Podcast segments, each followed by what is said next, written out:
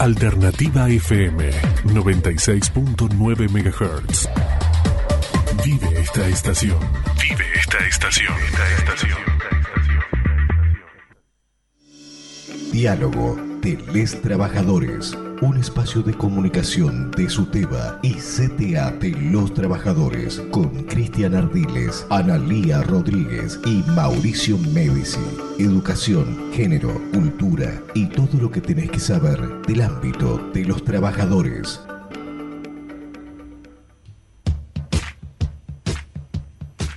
Todos mis esfuerzos serán consagrados a la ilustración de mis compatriotas y tenderán a un único propósito, emanciparlas de las preocupaciones torpes y añejas que le prohibían hasta hoy hacer uso de su inteligencia. Enajenado su libertad y hasta su conciencia autoridades arbitrarias en oposición a la naturaleza misma de las cosas. Quiero y he de probar que la inteligencia de la mujer, lejos de ser un absurdo o un defecto, un crimen o un desatino, es su mejor adorno, es la verdadera fuente de su virtud y de la felicidad doméstica porque Dios no es contradictorio en sus obras, y cuando formó el alma humana, no le dio sexo, la hizo igual en su esencia, y la adornó de facultades idénticas. Si la aplicación de unas y de otras facultades difiere, eso no abona para que la mujer sea condenada al embrutecimiento, en cuanto que el hombre es dueño de ilustrar y engrandecer su inteligencia, desproporción fatal que sólo contribuye a la infelicidad de ambos y a alejar más y más nuestro porvenir. Y no se crea que la familia no es de un gran peso en la balanza de los pueblos, ni que la desmoralización y el atraso parcial de los individuos no influye en bien o en mal de la sociedad colectiva. Si soy tan feliz que consigo la protección de mis compatriotas, devolveré un plan de estudios que creo a propósito para mi objetivo. Conocimientos fáciles de adquirir que estuvieron hasta hoy en el recinto del misterio y en el dominio exclusivo de los hombres, y que publicados en este periódico harán más por el desenvolvimiento de la inteligencia de millares de reflexiones y de palabras. Juana Manso.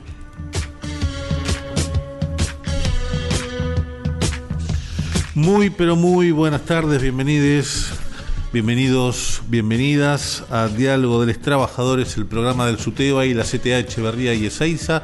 Estás escuchando FM Alternativa 96.9, juntos siempre con vos, www.alternativa969.com.ar. Muy, muy interesante, muy rico, muy eh, enriquecedor lo que acaba de leer la compañera Silvina Capra, que ahora la voy a estar presentando de manera oficial, pero sí digo algunos puntos a destacar me parece a propósito de la elección del texto de Juana Manso, que en el primer bloque vamos a estar charlando un poco. ¿Por qué Juana Manso? Hoy lleva el nombre de lo que antes era Conectar Igualdad. Conectar Igualdad, Juana Manso va a lo mismo, ¿no? Digo, a la distribución en este caso de computadoras para las estudiantes, los les estudiantes de las escuelas, en este caso puntualmente este año, este fin de año de cuarto año.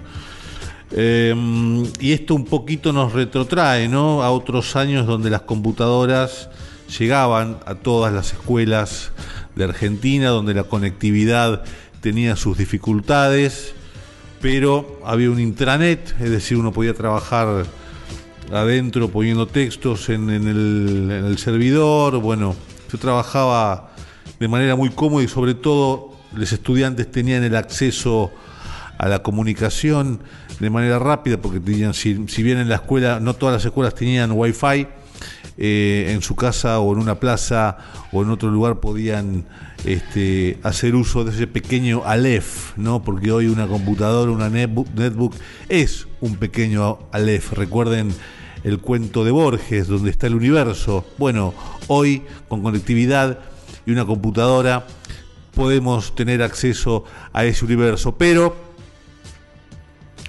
para eso a veces viene bien hacer un poquito de historia a razón de Juana Manso. Estamos en el siglo XIX, primera mitad del siglo XIX. Algunos, algunas ven en esta historia argentina que no pudo resolver el problema o la discusión, el debate de estos dos proyectos antagónicos, como si lo hizo, por ejemplo, en la, guerra de secesión, Estados Unidos, resolvieron, si uno ve lo que el viento se llevó, esta película, este clásico, es una rememoración de ese país que ha perdido, que es el agroexportador. En Estados Unidos ganó el país, el proyecto industrialista. Argentina no tuvo esta esta guerra, por lo tanto estos dos proyectos siempre estuvieron en pugna. ¿Cuáles son esos dos proyectos? Bueno, y ahí vamos a Juana Manso. Primero, en el contexto, mejor dicho, Juana Manso. Primero, un proyecto donde Argentina tiene la potestad para decidir. Un proyecto industrialista de la mano de Juan Manuel de Rosas, por ejemplo, de la mano de Juan Domingo Perón ya en el siglo XX, de la mano de Néstor y Cristina ya más adentrados en el siglo XXI, y un proyecto por el otro lado agroexportador, de la mano también en el siglo XIX, si se quiere, de Rivadavia, si se quiere de Mitre, si se quiere de todos los gobiernos neoliberales que acontecieron y que de alguna u otra forma fueron elegidos en el siglo XX y otros, por supuesto, no elegidos por el pueblo, sino por los gobiernos dictatoriales y sin ir más lejos, la interrupción de ese proyecto importantísimo para las escuelas que era el conectar igualdad es decir, el gobierno de la oligarquía de los Blanco Villegas, por no decir Macri, hay que recordar siempre esto, Macri es Blanco Villegas. El gobierno, aquello que alguna vez dijo Cristina, si ustedes quieren este, ganar una o, ser gobierno, formen un partido político, preséntense a elecciones y gánenlas. Bueno, le hicieron caso, formaron el PRO, se presentaron a elecciones, formaron una alianza, armaron Cambiemos y ganaron la elección. Por supuesto, el peronismo dividido, este proyecto industrialista argentino dividido, bueno, por suerte, eh, bueno, por suerte, por voluntad política de diferentes sectores, por voluntad política de diferentes sectores, en el 2019 ganó el gobierno que hoy tenemos y bueno, después vino la pandemia que ya sabemos. Y surge de vuelta ya bajo otro título, el Conectar Igualdad. ¿Cuál es el título? Justamente el tema que nos acontece y lo prometido es deuda. Juana Manso. Juana Manso hoy es sinónimo de conectividad, es sinónimo de educación, es sinónimo de un país industrial que todas y todos y todas queremos para nuestra patria. Porque claro, Necesitamos industria, porque la industria da laburo y el laburo ordena, dignifica a toda una nación. Así que compañeros, compañeras, vamos a estar charlando un poquito sobre Juana Manso. Le mandamos un fuerte abrazo a Mauricio Medici, a, a este, Dalma López, que hoy no pudieron estar, están con otras tareas, y por supuesto está con nosotros este, Silvina Capra que, que leyó la carta que ahora vamos a estar dando cuenta de ese breve texto. Así que compañeros, compañeras, compañeros, bienvenidos. Esto es Diálogo de Les Trabajadores, el programa del SUTEBA y la CTA Echeverría y Ezeiza.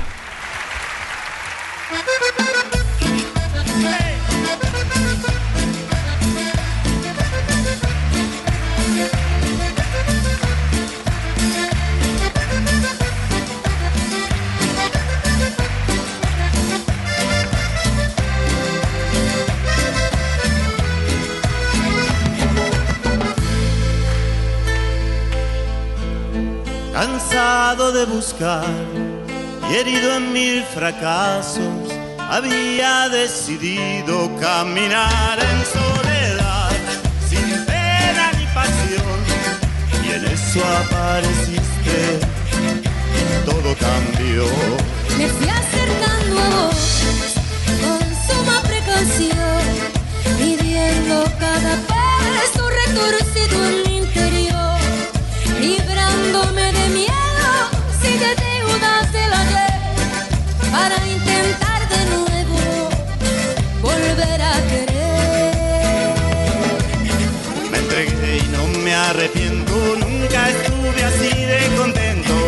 Hoy me paso el día cantando sin pensar hasta cuándo. Amor, cierro los ojos y salto al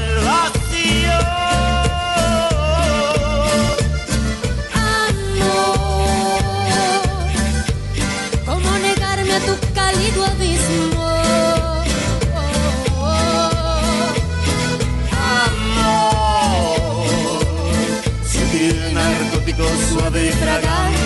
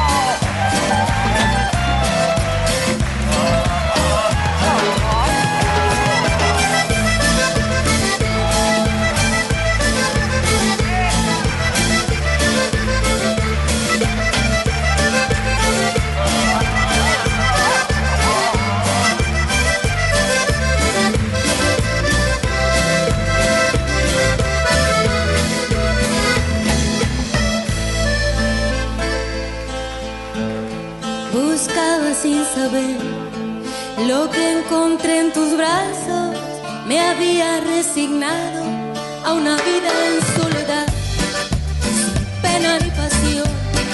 Y en eso apareciste y todo cambió. Me fui acercando a vos con suma precaución, midiendo cada paso retorcido en mi interior, librándome de miedos de deudas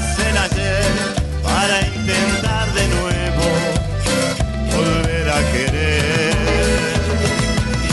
Me entregué no me arrepiento, mi vida cambió desde ese momento y hoy me paso el día cantando sin pensar hasta cuándo.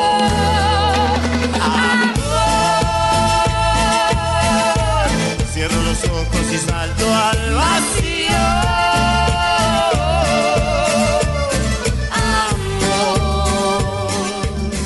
Muy bien, cierro los ojos y salto al programa con toda la confianza porque tengo frente a mí a la compañera Silvina Capra. Silvina, ¿cómo estás? Muy bien, muy buenas tardes a todos y a todas.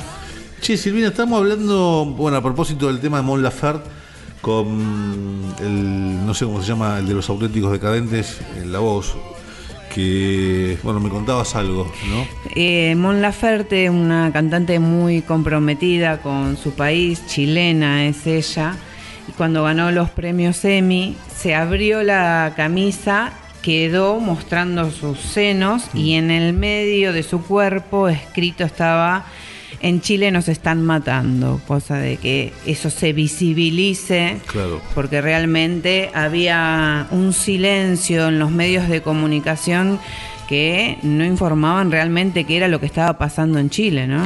Tremendo, y ¿sabes qué? Claro, porque hoy me pareció muy bueno lo, el texto que abriste de Juana Manso, como lo leíste incluso, eh, y, y pareciera, pareciera, parecieran cosas eh, em, que no tienen conexión, ¿no? Por, por un lado tenemos Mon Laferte, por otro lado Juana Manso, por el otro la conexión, la conectividad, por el otro el tema feminista, ya no feminista, porque digo, no hace falta suscribir al feminismo, digo, lo que vos dijiste nos están matando, el tema de que haya la violencia hacia la mujer, la violencia en todo orden, ¿no? Digo, para aquellos o aquellas que dicen que en Chi- en Chile la educación está mejor, que en Colombia o en México la educación es mejor, ¿no? Eh, cuando en Argentina tenemos la educación este, libre, gratuita y como pretendemos para un futuro más inclusiva. Así que... Claro, digo, yo lo que estaba, mientras vos estabas hablando, estaba pensando que en realidad en Chile la gente se endeuda Claro. para poder pagarle los estudios a sus hijos. Y es más, es algo muy fuerte porque eligen a qué hijo pagárselos. es terrible. Y quizás se endeudan durante 40 años para poder que ellos tengan un Claro. estudio. Y si no, bueno, muchos se vienen a Argentina para poder estudiar. Claro. Ahora, ¿por qué tiene que ver esto con Juana Manso, de alguna forma? ¿Quién era Juana Manso? Vamos, como lo dijimos un poquito al principio, si me permitís, yo acoto una cuestión. Dale. Eh, que Juana Manso, este, estamos hablando de la primera parte del siglo, del siglo XIX, ¿verdad? Eh, educadora, por un lado, de una familia eh, que se tuvo que ir eh, por disputas con el proyecto, creo, de Rosa, si, si no, si mal no recuerdo, se fue el padre, se fue a Brasil. Y ella se dedica a enseñarle primero, no sé si en Brasil, porque después van girando hasta que llega, hasta que vuelve a Argentina, eh, a enseñarle en, su casa a, eh, lo dice ella, a señoritas eh, de la de la elite, creo que uruguaya, ya estando en Uruguay. Y justamente lo que le enseña tiene que ver con estas cuestiones que salen del patriarcado, no salirse de la lógica del patriarcado. Después, cuando llega a Argentina, ya, bueno, claramente tiene una impronta eh, más, no solo podríamos decir feminista, sino más de orden, y no solo popular, sino también periodística. O sea, digo, sintetizando esto, empieza con, si se quiere, enseñándoles a estas señoritas bien, para después pasar más un marco popular. Eh, digo, contrariamente quizás a lo que pensaba el padre, el padre estaba en contra, creo, del proyecto de Rosas, eh, pero quiero decir cómo se inscribe esta lógica de lo popular en eh, la educación, ¿no? Que hoy tan, tan, tan en boga está, que lo vamos a estar charlando más al final del programa con el tema del fines, ¿no? Digo, lo que es la educación popular en sí misma. Así que, nada, si vos tenés ahí, Peco, preparaste yo, algo. mm, eh, lo que estaba leyendo, eh, claro, ella luchó y una mujer muy comprometida, eh, poetisa, maestra, ¿no? Se comprometió con, con el proyecto de, de la educación y de la coeducación, que es un método educativo que parte del principio de la igualdad entre los sexos y la no discriminación por razón de sexo. Claro. Entonces, coeducar significa no establecer relaciones de dominio que supediten un sexo a otro, sino incorporar en igualdad de condiciones las realidades y la historia de las mujeres y de los hombres para educar en la igualdad desde la diferencia. Estamos, hace un paréntesis ahí porque estamos, insisto, que no es un dato menor, la primera parte del siglo XIX. Nos tenemos en cuenta que Juana Manso nace más o menos 1819, creo que nace, o sea, poner 20 años, 19, 21, 19, 39, más o menos. Y ya está hablando de eso. Y ya está hablando. Y murió joven, porque murió a los 55. Mira, claro, Claro. Y murió en realidad también un poco por... eh, ella luchaba mucho por la emancipación de, de la mujer y, y escribía en los periódicos y la atacaron constantemente al punto de, bueno, ¿no? ¿Qué es lo que pasa cuando una mujer en esa época y ahora actualmente también, ¿no? Lucha por esas cosas, eh, la denigraban todo el tiempo, eh, la- y eso un poco dicen que resquebrajó su salud, Claro. y es más, no la dejaban eh, que que la sepultaran eh, dignamente. Vendría a ser que estuvo sepultada en otro lugar y recién en 1914 la trajeron al cementerio de la Chacarita al, al Panteón de los Maestros. Claro, claro. Y, y- y qué cosa. Digo, no es joda esto, ¿no? El tema de la. El feminismo. O no, a mí, feminismo, digo, porque feminismo es algo que se fue construyendo como si se quiera un movimiento y demás. Sí. Digo, incluso hasta te diría por fuera el feminismo, la reivindicación de derechos, seas hombre, mujer. Sí. Digo, en la mitad del siglo XIX, la primera mitad del siglo XIX, incluso la segunda, había que decir eso. Claro. Digo, ¿por qué digo esto? Porque hace poco la, una periodista, porque ahora estamos hablando del rol de periodista de Juana Manso, y acaso no sabemos si tiene algo que ver, ¿no? Digamos, el, vínculo entre educación y periodismo, yo creo que están, podríamos hacer en otro programa, creo que hay muchos vínculos ahí. Pero digo, sin, sin, sin irnos por las ramas, eh, hace poco pasó en canal C5N, creo que fue, que la periodista, una jovencita, no, no recuerdo el nombre, eh, le hizo una nota, una entrevista a, a un, no sé si era un ministro, no, ministro no, perdón, un, este, un diputado, y el diputado la trató como una nena. No sé si se acuerdan el caso. Sí. Eh, ahora, ahora, ahora, bien. Eh, la- y claro, seguimos, digo, esa problemática. Lo que pasa es que ahí se plantó la periodista, como ha pasado tantas otras veces al aire, digo, la mujer o se planta o no, en este caso se plantó. Bueno, hoy hay toda una serie de organismos que, digo, no va a pasar más, más que eso, no se planta y bueno, queda en ridículo, por supuesto, con un machirulo que se dice el tipo, pero en ese entonces, ahí, digo, o te limpiaban, bueno, le ponían el cuerpo, Claro. ¿no? Ahí- a esto voy, digo, estamos ya, si se quiere, en principio del siglo XIX, con una antesala de lo que sería la lucha y la reivindicación de los derechos de la mujer. Bueno, como lo estamos luchando, yo creo que sí, desde hace muchísimos años y ahora esta oleada verde, este mar verde, ¿no es cierto?, que también salió un poco a definir eh, Claro. cuáles son los derechos que las mujeres pretenden, ¿no? Poder decidir sobre su propio cuerpo. Eh, yo creo que estamos dando muchas batallas, eh, desde el hecho de que, por ejemplo, en, en los trabajos muchas veces ganamos menos por el mismo trabajo, eh, el hecho de que denigren a las mujeres que han tenido una jubilación por ser amas de casa, como si ese trabajo no hubiese sido un trabajo, ¿no? Claro. eh, tener una familia, criar a sus hijos, estar ahí lavando, planchando, un, un trabajo que, que fue por amor. Entonces, yo creo que la mayoría de, de los trabajos se tendrían como que rever la, la palabra trabajo en este momento. Ajá. Ah, me, me- me interesa eso, a ver cómo es. Porque mm, ¿cuántas veces hay personas que están cuidando a personas mayores? eh, trabajos que realmente no se pagan y que son realmente necesarios. Entonces, ¿no hay trabajo o no hay gente que quiera pagar determinados trabajos que sí se están haciendo? Claro, muy bien. Entonces yo creo que el problema del trabajo, que es algo mundial, se tendría que rever como, como palabra, ¿no? Bien, coincido total y absolutamente. Te invito, Silvina, que vayamos a una pausa. ¿Algo más que acotar de así cerramos Juana Manso? Dejo una frase de ella. La educación debe ser costeada por todos y para todos. Muy bien, vamos entonces con. Eh, vamos con la fichera, ¿les parece? ¿Cómo le va, señor H? Bien, bien. Bueno, te recuerdo, estás escuchando FM Alternativa 96.9. ¿Te bajaste del coche?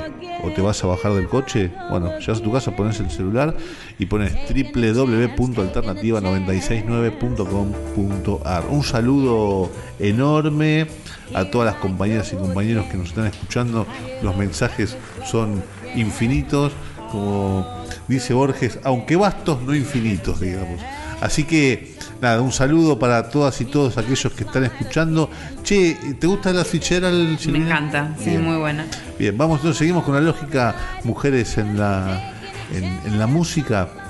Tendríamos que convocar a alguien, podría ser Diego, Diego Braca, no sé si podría hablarnos de mujeres en el rock, pero lo hemos hecho en un, en un programa que hemos tenido en Suteba que se llama justamente Mirada Rock lo que de se llamaba. Bueno, vamos a volver en algún momento con las mujeres en el rock. Mientras tanto, vamos con el fichera.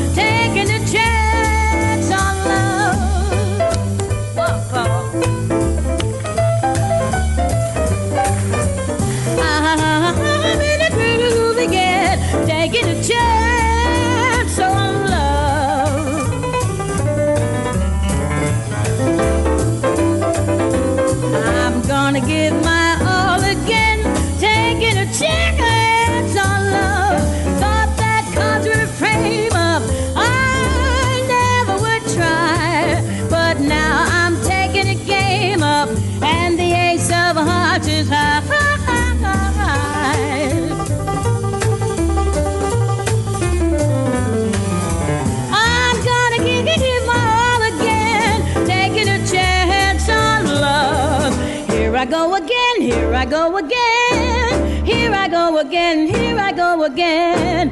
Taking a chance, taking a chance, taking a chance.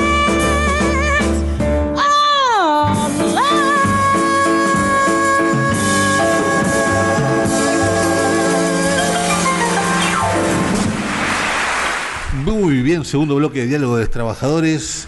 Eh, me gustaría hacer una a propósito de mm, Silvina, a propósito de la de Juana Manso, eh, ya digamos del, programa. Juana Manso, primero felicitar a, al ministro de Educación Nacional Trota, que ayer estuvo en Ezeiza, en la secundaria 21, entregando netbooks, eh, junto al intendente interino Gastón Granados eh, a quien le mandamos un fuerte abrazo porque esto, esto lo, tenemos que mencionar, esto hay que seguir este, hablándolo porque, porque a veces en Argentina cuesta mucho esto.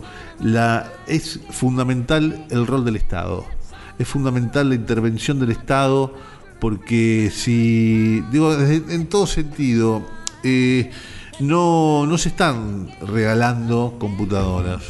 Se está reivindicando un derecho, se está volviendo a la construcción continua de derechos en Argentina y empezando por las pibas, los pibes, les pibes. Así que esto me parece que es fundamental, eh, hay que remarcarlo, miles de computadoras se están entregando en, tanto en Echeverría como en Ezeiza. ¿eh? Yo digo en Ezeiza ha sido desde la semana pasada, eh, miércoles, jueves y viernes la semana pasada, lunes, martes y mañana culmina eh, la entrega em, de computadoras para los cuartos años, cuartos años.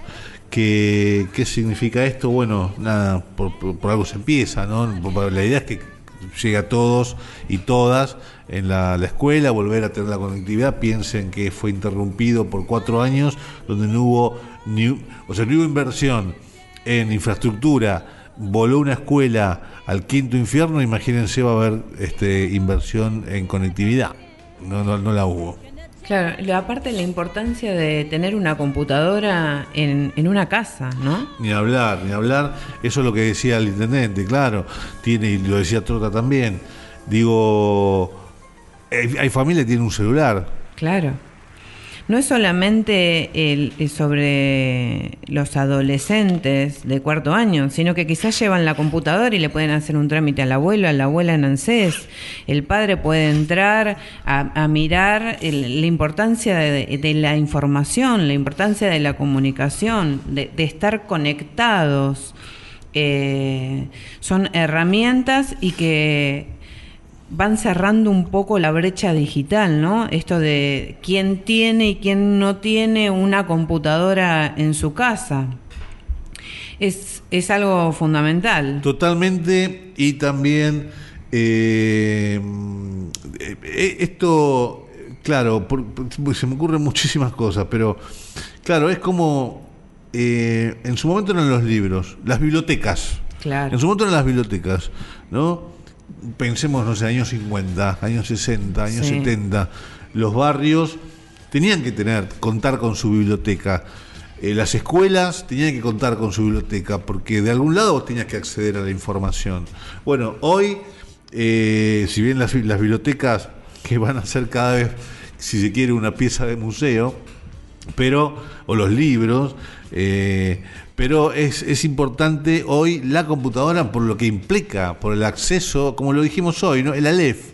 Necesitas el, la conectividad, necesitas este, tener un procesador de texto para hacer una carta, una nota, mandar correos.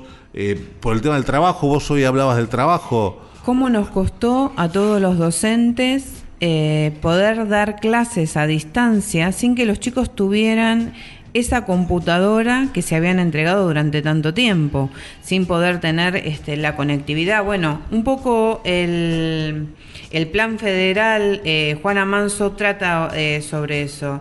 Eh, abarca un poco la conectividad, el equipamiento, es una propuesta de formación y de capacitación docente, una plataforma federal educativa de navegación gratuita, segura y soberana para el sistema educativo de la Argentina.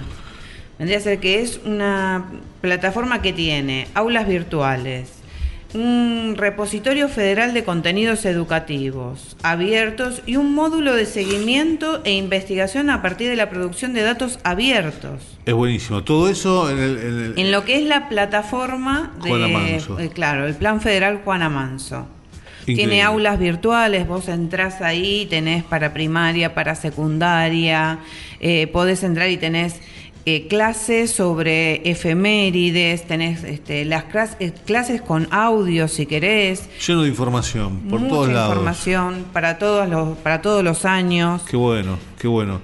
Miren la, importancia de todo eso, ¿no? La importancia de tener una computadora y poder acceder a toda esa información que te va a servir para, este, no solo, lo voy a decir en términos más criollos si se quiere, no solo para la adquisición de conocimiento, sino para para probar las materias, ¿no? para terminar el secundario. Para terminar el secundario. Qué sé yo, ahí a veces uno entiende también la lógica eh, vertiginosa de los tiempos que corren.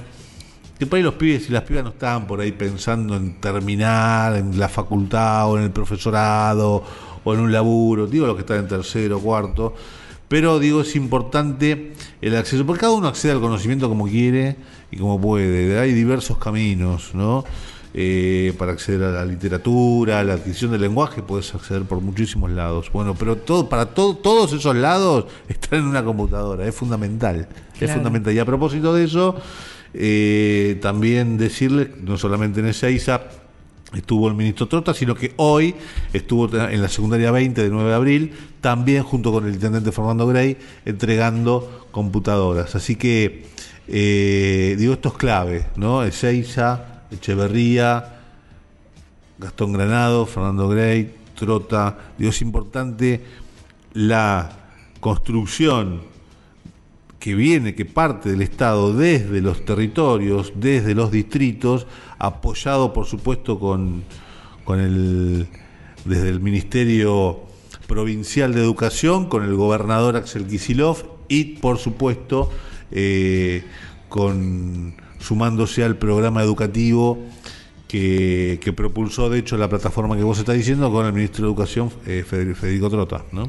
Claro, también hubo, no nos olvidemos que eh, para los docentes se hizo un convenio entre el Ministerio de Educación y el Banco Nación Ajá. y se dio a principio de año el crédito para comprar las computadoras Claro. para los docentes. Claro. Era computadora o tablet y accedías a créditos, creo que eran hasta 36 cuotas Sí. sin interés. Sí. Vendría a ser que es un gobierno que está alentando Sí.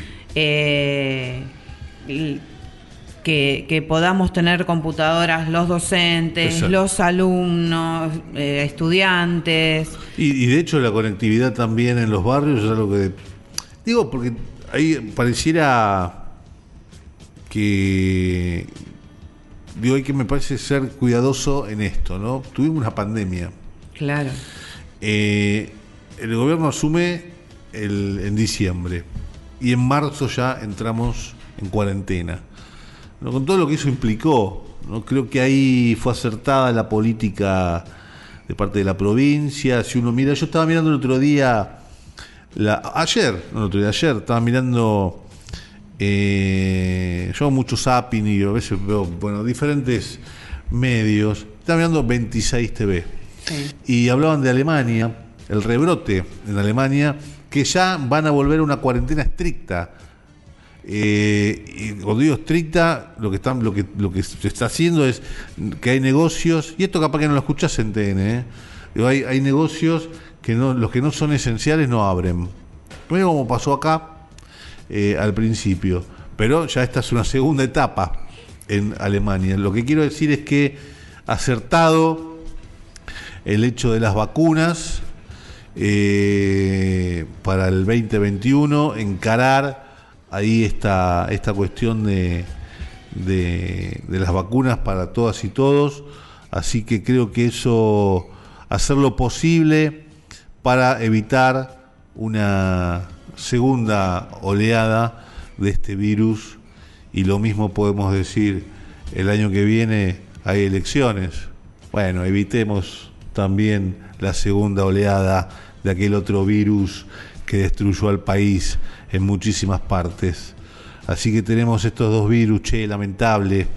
Eh, sí, vamos, Silvi, ¿qué tenemos ahí? A ver, ¿tenés algo en la mano? ¿Tenés el Aleph en la mano? Tengo Plan Nacional de Lecturas. Oh, el ministro Trota anunció que se distribuirán un millón y medio de un millón y medio de ejemplares.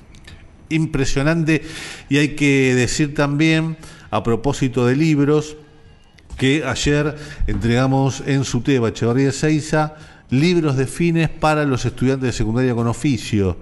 Eh, unos libros que la verdad tienen un contenido maravilloso.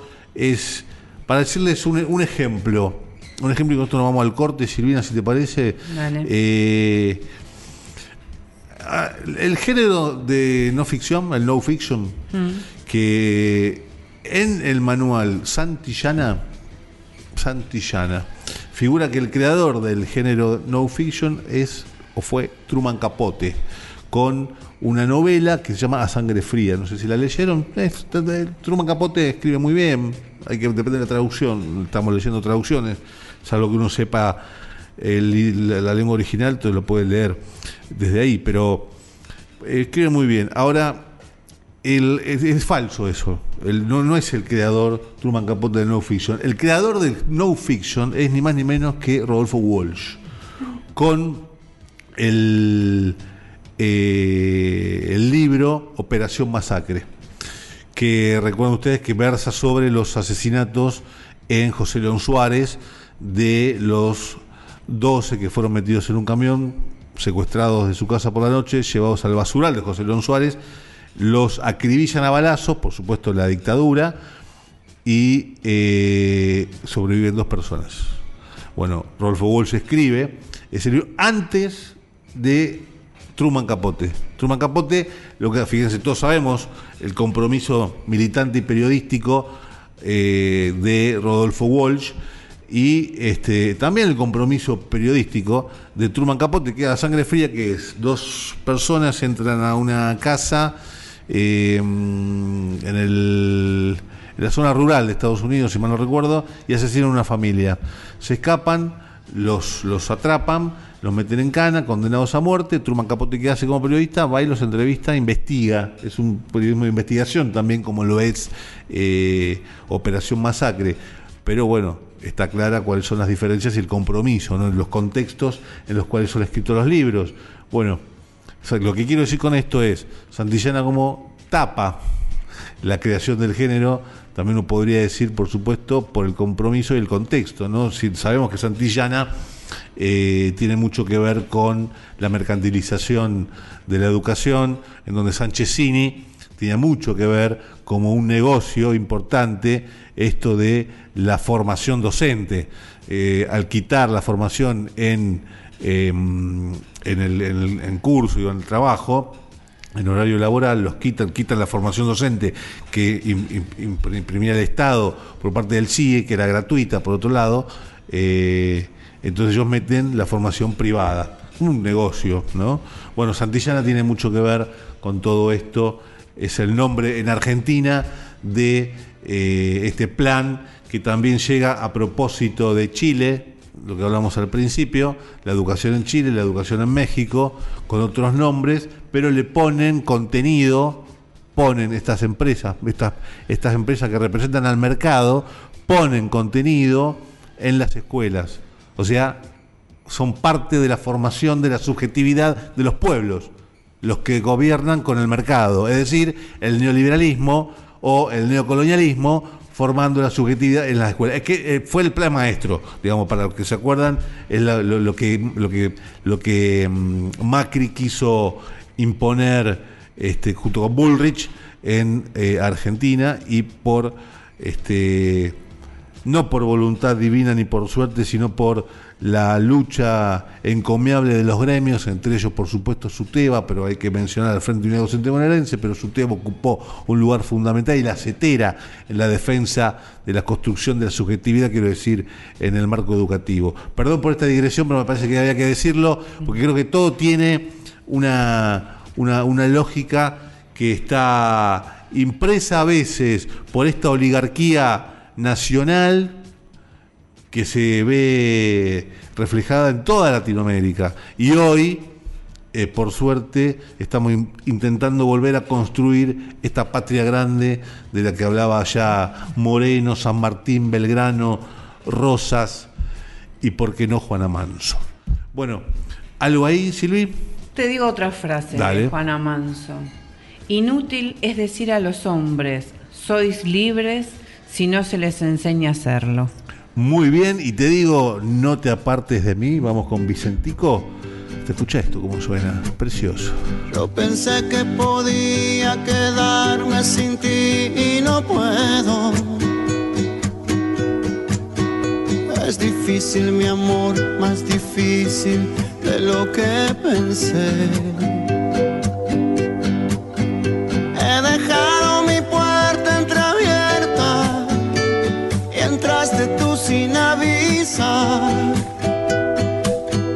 No te apartes de mí, oh no.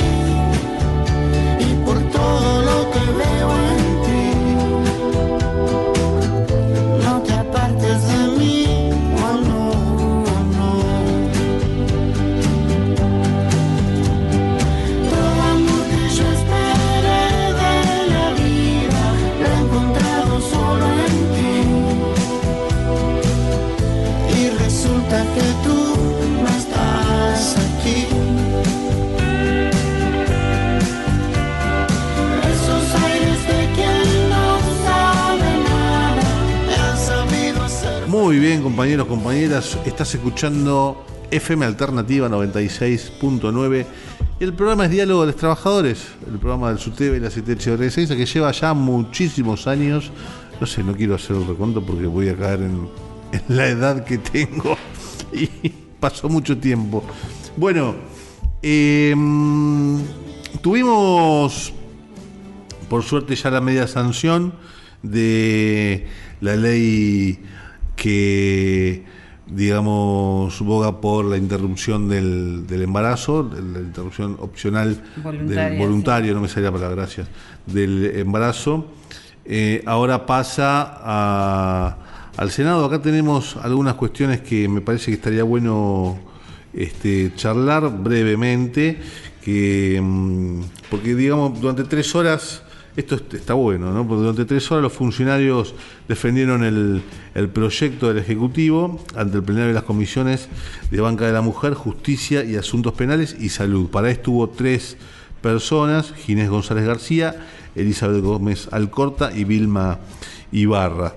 Mm, la ministra de las Mujeres, Género y Diversidad de la Nación, Elizabeth Gómez Alcorta, junto a la secretaria Legal y Técnica, Vilma Ibarra, y el ministro de Salud de la Nación, Ginés González García, expusieron sobre la iniciativa ante el plenario de las comisiones Banca de la Mujer, Justicia y Asuntos Penales y Salud. Los funcionarios respondieron preguntas de los legisladores. Esto es interesante. Vilma Ibarra recordó que el proyecto de interrupción voluntaria del embarazo fue una promesa que se realizó en la campaña electoral. Tanto quienes acompañaron al presidente de la Nación y a la vicepresidenta de la Nación en su boleta conocían y sabían que esta era una propuesta que se planteaba. Y también los electores y electoras, quienes han votado al frente de todos, sabían que esto era un proyecto que se iba a presentar. Luego aseguró que los abortos clandestinos constituyen un gravísimo problema de salud pública del cual el Estado y la sociedad deben hacerse cargo.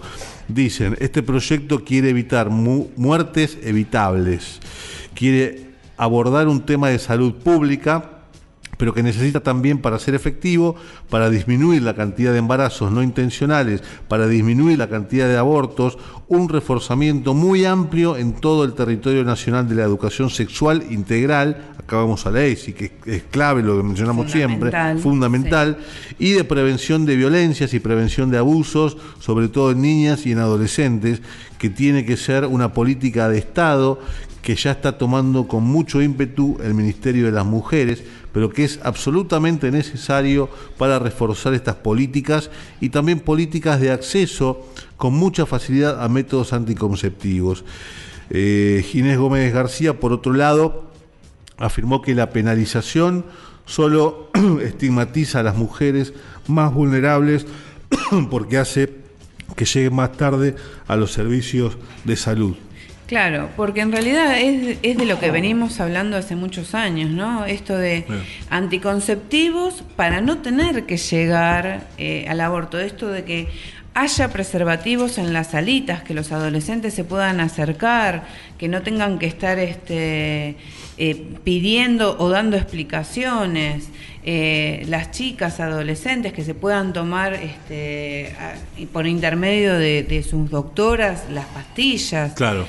Que puedan tener acceso a esto y fundamental tener educación sexual en las escuelas, ¿no? Ya no tendría que ser una elección Claro. de las docentes, sino que es una obligación enseñarles. Es ley. Es ley. Es ley, es ley, ley sí es ley. Así que te, te agrego algo que dijo Ginés. Sí. Desde el punto de vista de, de prevención, el proyecto busca reducir la mortalidad materna. La morbilidad materna y los ingresos y egresos hospitalarios como consecuencia de este tipo de abortos inseguros.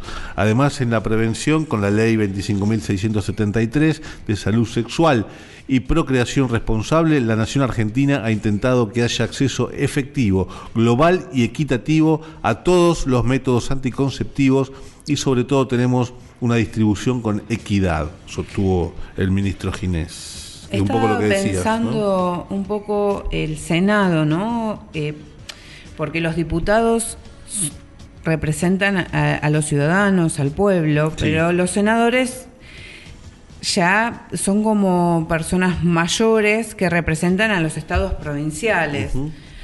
Eh, la hipocresía de algunos, porque Tremendo. yo no sé si ustedes recuerdan la época de que Menem eh, fue presidente y que no avaló ya en su momento eh, la, elección de, de la ley de voluntaria de, para el aborto.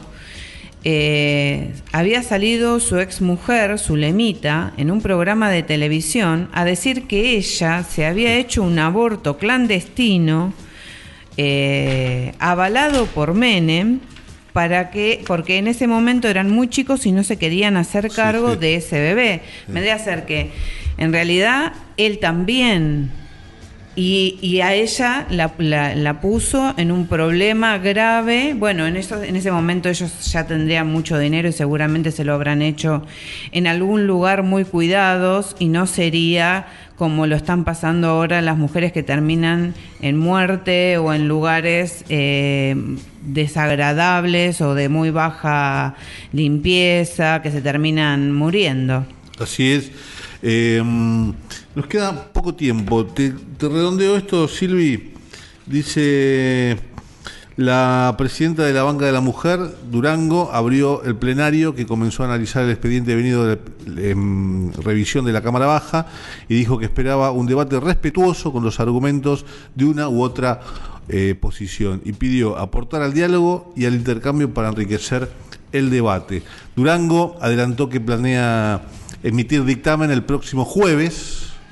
El próximo El jueves. próximo jueves en el Senado. Así es, luego de escuchar entre 40 y 50 expositores, expositoras, entre el martes y el miércoles, en jornadas que serán divididas entre las 10 y las 13 y las 15 y las 18 de cada día.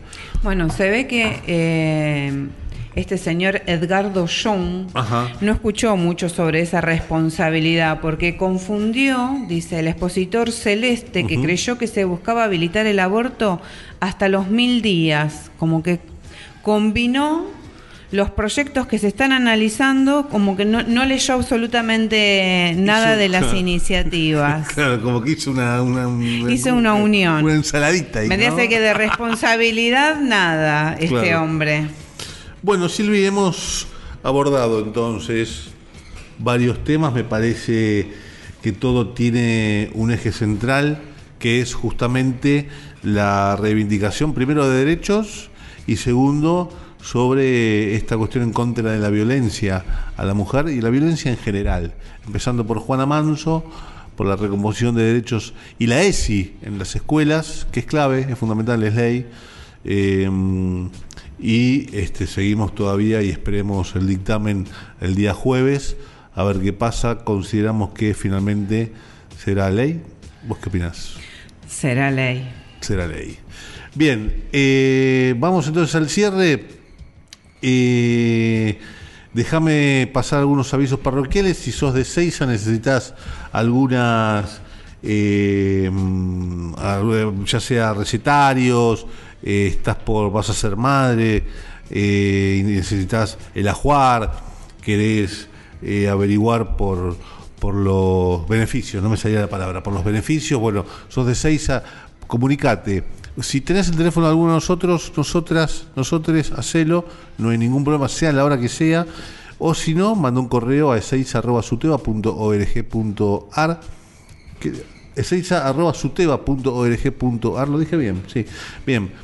A veces cuando uno se mecaniza, ¿viste? No- no- no- y piensa, lo dije bien. Bueno, y la otra es, si sos de Echeverría, Esteban Echeverría, arroba suteba.org.ar. Eh, recordad que todavía las sedes están cerradas, Eh, pero bueno, próximamente y ya encarando lo que queda eh, de este corto año, queda muy poco, Silvi. Muy poquito, Muy muy, poco. poquito. Ya Se la termina. semana que viene ya estamos ahí. Bien. Se están pisando los talones la fiesta. Así es, esperemos que venga un enero y un 2021 con toda la pila. Por lo menos llega la vacuna. Ah, eh, Ya eso es un aliciente. Ya es otro eh, otro año. Exactamente, lo encaramos de otra manera. Bueno, ha sido un gusto, Silvina, gracias por estar. No, estuviste bancando todo el programa. Gracias, gracias, eh, señor H, por estar siempre ahí. Y vamos con un clásico. Dale. Nos retiramos, eh, compañeros, compañeras. Esto ha sido todo por hoy. Gracias por estar ahí, gracias por escucharnos. Y cualquier duda, comunícate con nosotros. Siempre, siempre, siempre vamos a estar caminando mirando ese horizonte que decía Galeano para justamente para caminar, justamente para construir, justamente para pelear por la reivindicación de derechos. Gracias compañeros, compañeras. Esto ha sido todo por hoy. Diálogo de los Trabajadores, el programa del Suteba y la CTA Echevarría Seiza. Vamos entonces con un clásico que aparece en la película El Ángel. Escucha esto. Vamos, es el extraño de pelo largo. Cuidado, viene por la calle. Correte, Silvina. Ahí viene. Mirando la gente pasar. Gente pasar. El extraño del pelo largo, sin preocupaciones va. El fuego en su mirada y un poco de insatisfacción. Satisfacción por una mujer siempre quiso y nunca